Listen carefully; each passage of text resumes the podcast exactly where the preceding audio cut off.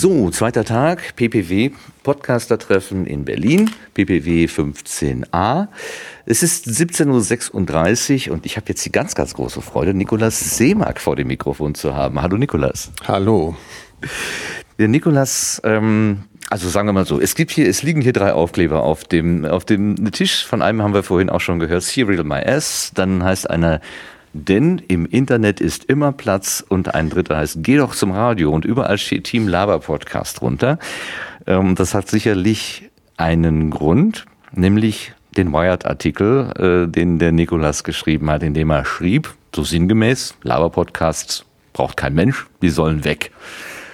Und es, ich höre ja auch im, in, unter anderem im, im Magazin der Pod-Union, dass es da Verständnisprobleme gibt und was ist da besser, als einfach mal mit den Leuten zu reden, die damit zu tun haben.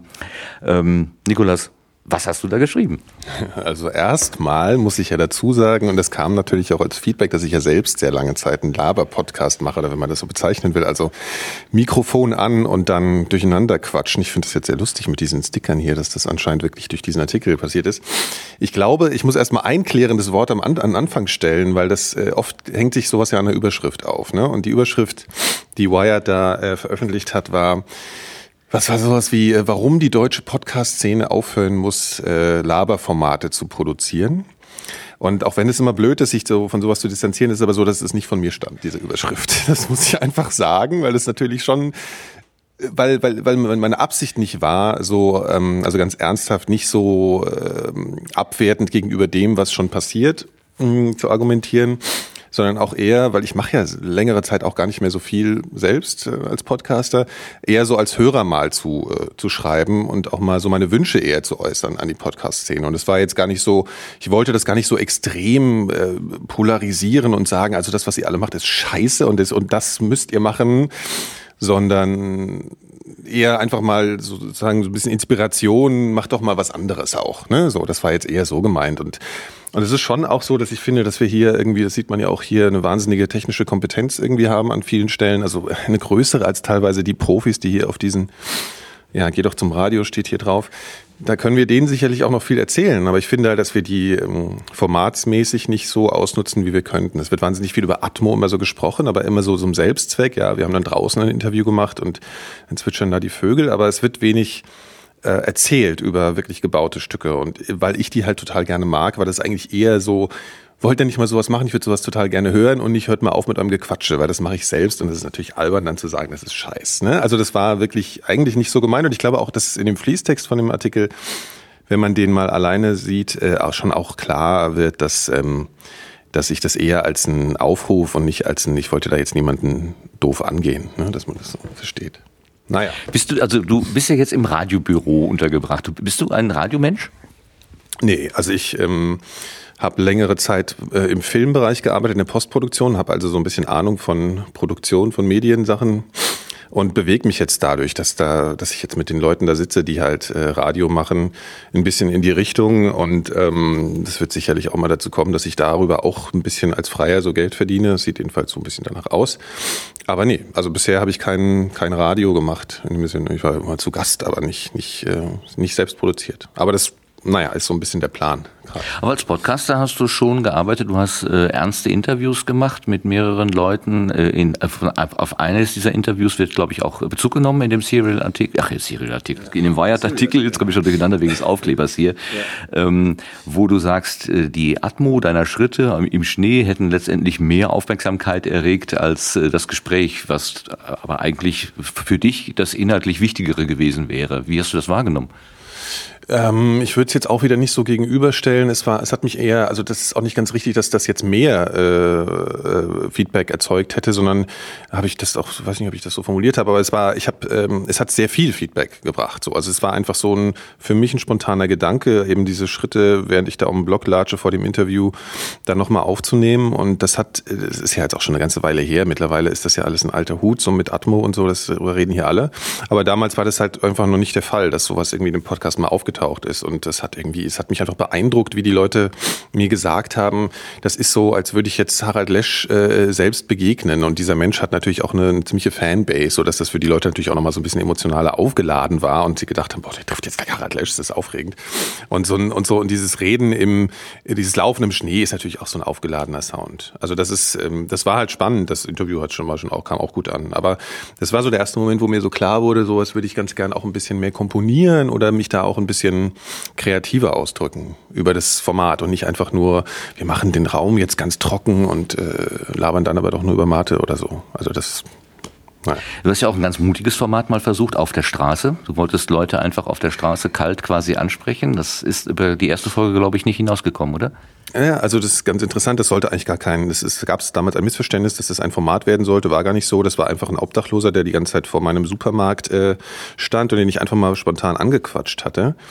Ich habe aber jetzt angefangen, ich weiß nicht, ob du das gesehen hast, er ist letzte Woche gestartet, das heißt äh, Kiez Recorder, genau, und ähm, da versuche ich ja sowas. Also da, das ist mit einem Kollegen zusammen, Christoph Michael, der ist Architekt und Fotograf und wir machen zusammen so eine Bild- und Tongeschichte, wo wir eben Menschen, die uns auffallen in Berlin, anquatschen und äh, Genau, sowas eigentlich machen wie damals dieses kurze Stück mit dem, mit dem Obdachlosen, nur ein bisschen vorbereiteter, ein bisschen professioneller. Wir haben da noch ganz viel äh, zu lernen. Das ist ein sehr schwieriges Format, finde ich, wo man ganz viel bedenken muss, was man erst während dem Machen lernt.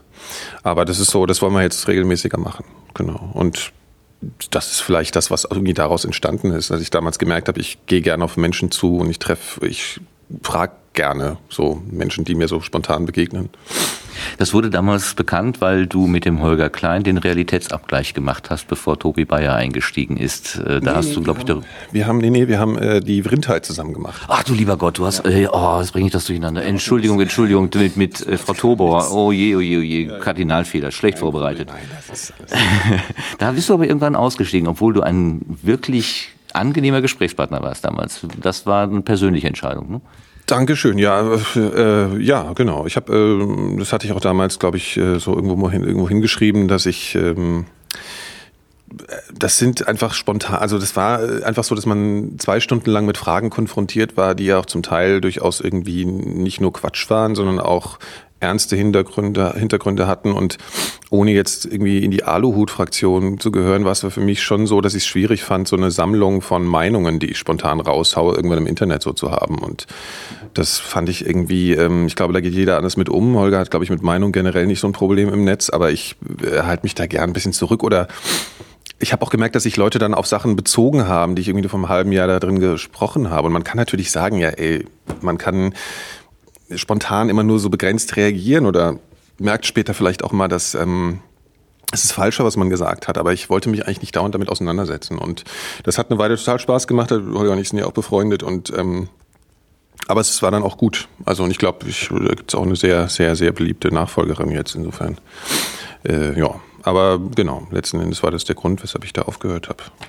Was mich gewundert hat, denn bei den Mikrodilettanten bist du ja nicht meinungsscheu. Ja gut, aber das ist ganz, das ist ganz interessant, ähm, weil wir ja schon totalen Scheiß reden die ganze Zeit wir aber nie damit konfrontiert werden. Also es kommt niemand an und sagt, äh, da hast du ja so einen Kack erzählt, sondern die Leute kapieren, glaube ich, bei den Mikrodilettanten, dass wir in so einen Idiotenmodus schalten, der nichts mit der ernsthaften Auseinandersetzung äh, von uns mit der Welt zu tun hat, sondern wirklich auch eine Rolle ist irgendwie. Also wir sitzen da ja auch und dann hören wir eine halbe Stunde Musik illegalerweise so über den Stream und dann, dann schalten wir in so einen so als wären wir irgendwie betrunkene Jugendliche oder so Modus. Und ich glaube, das kapieren die Leute schon, dass das nicht ernsthaft ist. Insbesondere, weil, weil sie uns ja auch noch auf andere Art und Weise im Netz wahrnehmen und merken, dass wir jetzt nicht irgendwie völlig hirnlose Menschen sind, äh, hoffe ich. Und ähm, naja, und das ist, äh, aber ja, aber das ist auch ein Format, das ist jetzt fünf Jahre alt und wir machen das eigentlich mittlerweile eher, weil weil es so eine, wir sind da irgendwie sentimental und wissen eigentlich selbst gar nicht mehr, warum wir das machen. Es ist, ja. Aber wie gesagt, also da wäre ich sehr vorsichtig, das dann eben mit unserer wirklich ernsthaften Meinung zu verbinden, das, was wir da erzählen. Also das ist, glaube ich, nicht wirklich repräsentativ. Ja, aber da sprichst du was an, die Wahrnehmung des Nikolaus Seemark. Also auf der einen Seite eben ähm, der Vorsichtige, der sich der äh, der Rindheit äh, sozusagen entzieht, um es mal so zu formulieren, dann der ja, mit dem man echt lachen kann, mit dem man äh, äh den, den, diesen Idiotenabend oder sowas äh, durchstehen kann. Und dann kommt sowas wie dieser Artikel, wo so ein bisschen ähm, ja, so ernst äh, aufbereitet, so eine Handlungsmaxime oder sowas gesagt wird. Wie ist es denn überhaupt zu diesem Artikel gekommen? War, war das eine Idee von dir oder ist jemand an dich herangetreten und hat gesagt, Niklas, du kennst dich doch in der Szene aus, kannst du das nicht mal irgendwie treffend auf den Punkt bringen? Nee. Wie kannst du darin nee, also es ist, äh, es ist generell so, dass wir, wir sind ja in diesem Radiobüro jetzt zusammen, wir sind acht Leute, das sind äh, mehr oder weniger alles äh, zum Teil Podcaster, aber auch Radiojournalisten und die Wired kam äh, auf uns zu und fragte, ob wir eine regelmäßige Kolumne schreiben und das machen wir jetzt seit seit Anfang diesen Jahres äh, wöchentliche Kolumne, die eben von einem von uns geschrieben wird. So und dann Themen aus dem Audiofeld. Ne? Also im Zuge von Serial wurde das ja auch ein bisschen spannender so für die breitere Masse und dann haben sie gesagt, sie wollen das zu Podcast oder Audio im Netz machen und das schreiben wir. Und das war, wir reichen da Themen ein, die uns irgendwie einfallen und dann sagen die, finden wir gut oder nicht und dann schreibt er mal was darüber. Und das war schon mein Einfall, da mal was zu schreiben. Und mir war, mir war natürlich auch total klar, dass ich da mit solchen Reaktionen konfrontiert werde, die auch gekommen sind. Also, dass es jetzt gleich Sticker gedruckt worden ist, finde ich äh, erstaunlich, aber auch irgendwie ganz schmeichelhaft. Aber natürlich, äh, klar, die reagieren, gerade weil die Podcast-Szene eigentlich sich sehr, also sehr nah beieinander sind, die Leute, und auch irgendwie das eine emotionale Geschichte ist, ist es natürlich so, dass ich mir vorstellen könnte, ich laufe jetzt hier rum und ein paar Leute denken, das ist doch der arrogante Penner, der uns unsere Laber-Podcasts äh, streitig machen will. Und das ist natürlich, das war halt nicht meine Absicht. Aber, aber ich wollte, ich finde es auch gut, äh, wenn man mal sagt, äh, hier, das ist eigentlich nicht alles geil, so was hier läuft. Und ähm, es ist ja auch nicht so, dass die Podcaster irgendwie nicht auf die Radioleute draufdreschen seit langer Zeit und ähm, die auch ihre Argumente haben, weshalb sie das so machen, wie sie es machen. Und da kann man, glaube ich, in die andere Richtung auch mal sagen. Also ihr feiert euch jetzt seit drei Jahren äh, über eure Technik und alles so ab und, und, und über eure Publishing-Tools und alles so. Jetzt macht doch mal was, was ein bisschen Aufmerksamkeit erzeugt. Insbesondere, weil es aus Amerika wirklich Sachen gibt, die das ist eine ganz andere Situation, unter welchen Bedingungen die arbeiten, aber trotzdem gibt es das halt. Und ähm, Christian aus dem Büro äh, hat ja den, den Systemfehler ähm, veröffentlicht und daran sieht, sieht man, finde ich, dass man sowas machen kann. Das muss ja nicht jeder wollen und hören, aber wenn man selbst oder ich wünsche mir solche Sachen. Ich fände es halt schön, wenn es mehr passiert. Kannst du denn sagen, was für dich unter diesem Begriff Lava-Podcast eigentlich zählt, wie, wie das jetzt abgrenzt gegenüber anderen Angeboten? Ach nee, also ich, ich habe dieses Wort, das ist ja faszinierend, dass das jetzt so zu so einem Hashtag wird. Also ich habe Laber, Laberformate, habe ich glaube ich gesagt in diesem Artikel und ich glaube daraus darunter fällt eigentlich so eine Kategorie von äh, wenn man das auch Formate nennen kann. Also es, was man einfach häufig sieht, ist, dass Leute sich irgendwie diese Technik kaufen, die jetzt hier auch vor uns liegt, da vier äh, Biodynamic-Headsets dran äh, ähm, setzen oder stecken und dann mit vier Club Mate sich hinsetzen und sagen, so wir labern jetzt mal. So und das ist ja ich, das will ich keinem absprechen. Das, äh, wenn man es gern für 10 oder 100 Leute macht, das ist überhaupt kein Problem. Das kann man auch tun. Es nervt mich ja nicht die Existenz dessen. Nur ich habe das Gefühl gehabt, dass eben in dieser äh, Szene das dann, also dass man immer weniger Rechtfertigung dafür gebraucht hat, um überhaupt einfach mal loszusenden. Und das ist natürlich das Schöne am Internet, hier steht ja auch drauf, im Internet ist ja immer Platz. Das stimmt schon, äh, aber halt auch sehr viel Platz für Müll. So und ich, äh, ne, also und ich mache selber diesen Müll und ich weiß, warum man das macht. Ja, ich weiß, warum man das macht. Aber es war, es ist auch irgendwie, ich glaube, es war auch so. Ich habe ja jetzt im Prinzip danach jetzt auch ein Format rausgebracht, was was ich nicht als Laber-Podcast in der, also der Form, wie ich es gerade beschrieben habe, bezeichnen würde. Und es war für mich auch selber so ein Ding. Ich wollte in diesem Jahr ähm, mal anfangen, und das ist immer noch in Planung, mehrere Sachen zu produzieren, Stücke und Formate, die eben da nicht drunter fallen. Und ich habe es gedacht, also ein kleiner Teil von diesem Artikel war auch so ein eigener Arschtritt an mich selbst. Also zu sagen, dann äh, lehn dich jetzt mal an diesem geilen Büro, wo du so viel Infrastruktur hast und wo du, wo du intelligente Leute um dich herum hast, die was können, nicht zurück, sondern versuch mal deine Möglichkeiten zu nutzen und die Zeit, die dir irgendwie zur Verfügung steht, auch mal so zu nutzen, dass du was Kreatives machen kannst. Und insofern ähm, bin ich da natürlich jetzt auch was schuldig und es kam natürlich jetzt auch schon zum Kiezrekorder-Reaktion so, das reicht mir aber auch noch nicht, um das jetzt irgendwie als äh, Laberformat oder weißt du so, also ich, äh, das ist auch nur Gelaber und so hast halt ein bisschen äh, Ton drunter. Also ich komme immer wieder zu dem Punkt zu sagen, es, denn im Internet ist, immer Platz, das ist, unterschreibe ich sofort. Nur ich muss es mir nicht unbedingt anhören und ich finde, es ist auch legitim, mal zu sagen, das gefällt mir nicht. So, ich glaube, das ist das, was ich da so zu sagen will. Wird es denn die Mikrodilettanten weiterhin geben?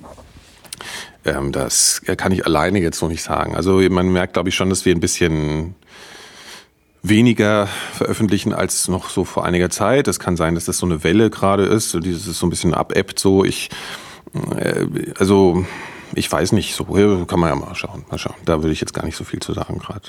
Aber ich kann auf jeden Fall nicht sagen, ja, ja, das läuft jetzt noch zehn Jahre. Also. Also äh, die, es, es, gibt ja eine Wahrnehmung, äh, die auch ein altes Mem aufgreift. Der feine Herr Seemack ist sich jetzt zu schade für Laber-Podcast. Jetzt macht er den Kiezrekorder, jetzt macht er was Schönes, Feines, was Hochglanz. Die Webseite zitierst ist... Du, zitierst du gerade äh, äh, Gespräche, die hier so geführt wurden? Oder? Okay, nee, lass es. Ist, äh, ja. Nee, ja. Weiter. Nein, wir haben ja, äh, wir haben gestern, glaube ich, auch darüber diskutiert, wie viel optische ähm, Aufbereitung braucht zum Beispiel die Webseite. Und diese Kiezrekorder-Webseite ist ja vom Feinsten, das ist ja wirklich Hochglanz äh, gemacht. Und man hat wirklich so, also man könnte die Legende aufbauen. Der Herr Feine Herr Seemack hat es jetzt nicht mehr nötig zu labern. Jetzt stackt er sozusagen in die nächsthöhere Kategorie auf und schneidet alles ab, was hinten äh, so dran hing.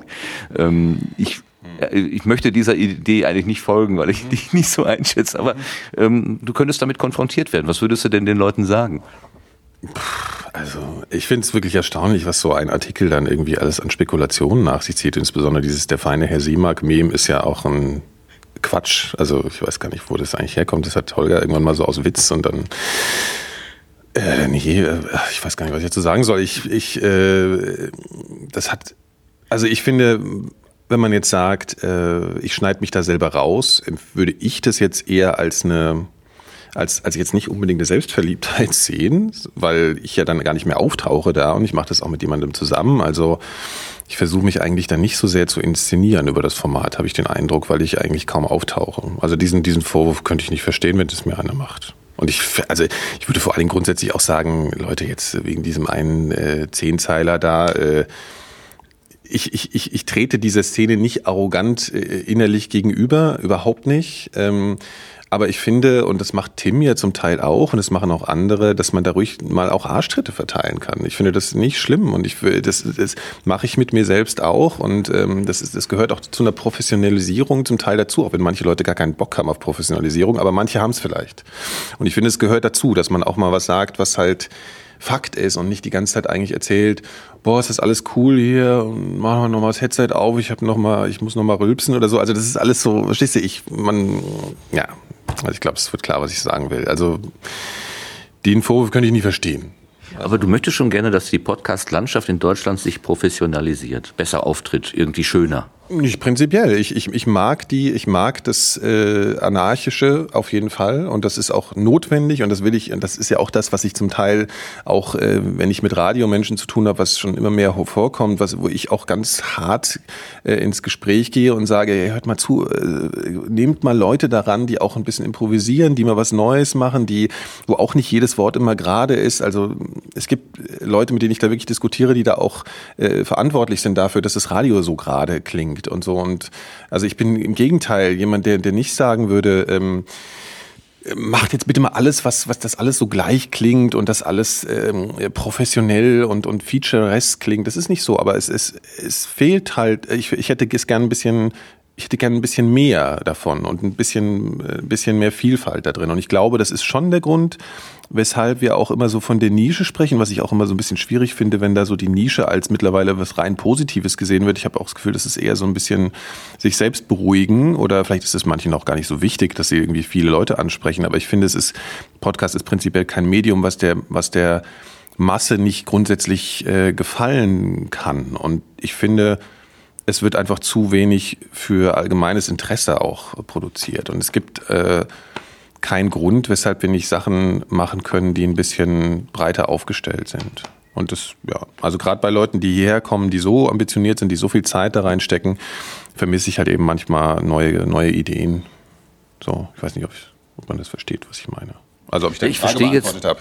Ich verstehe jetzt so, dass du sagst, Leute, nehmt euch doch ein Thema. Also ihr setzt euch hin und sagt, wir reden heute über, was weiß ich, Sonnenblumen oder so. Okay. Dass man wirklich sagt, es ist ein Thema und nicht einfach nur, was habe ich denn in der letzten Woche gegessen oder erlebt oder mein Auto ist kaputt oder sonst irgendwas. Also diese, das Laber-Podcast gleichsetzen würde ich jetzt mit Personal Podcast. Ich erzähle aus meinem Leben so ein Audio-Tagebuch äh, da äh, und äh, versus ähm, ich mache quasi einen redaktionellen Beitrag, indem ich mir ein gesellschaftspolitisches Thema nehme oder das Schwimmen Schwimmbad in der nächsten, in der, in der Nachbarstadt soll geschlossen werden. Warum ist das so? Oder keine Ahnung. Also solche äh, eher abstrakteren Themen.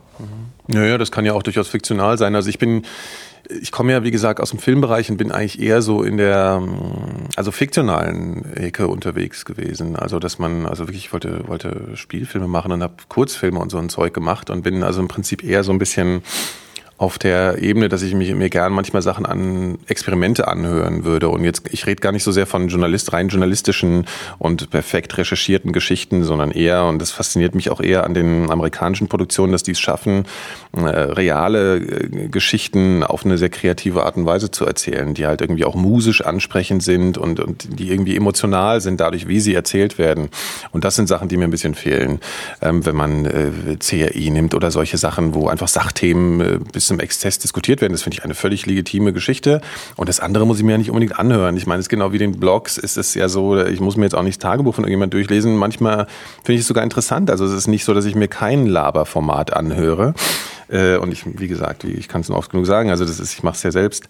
Aber ähm, genau, also mir geht es eher so um ich will jetzt dieses Wort künstlerisch, finde ich immer so ein bisschen schwierig, aber so ein bisschen äh, mit ein bisschen mehr äh, Kreativität produzierte Stücke. Das fände ich schön, wenn es das mehr gäbe.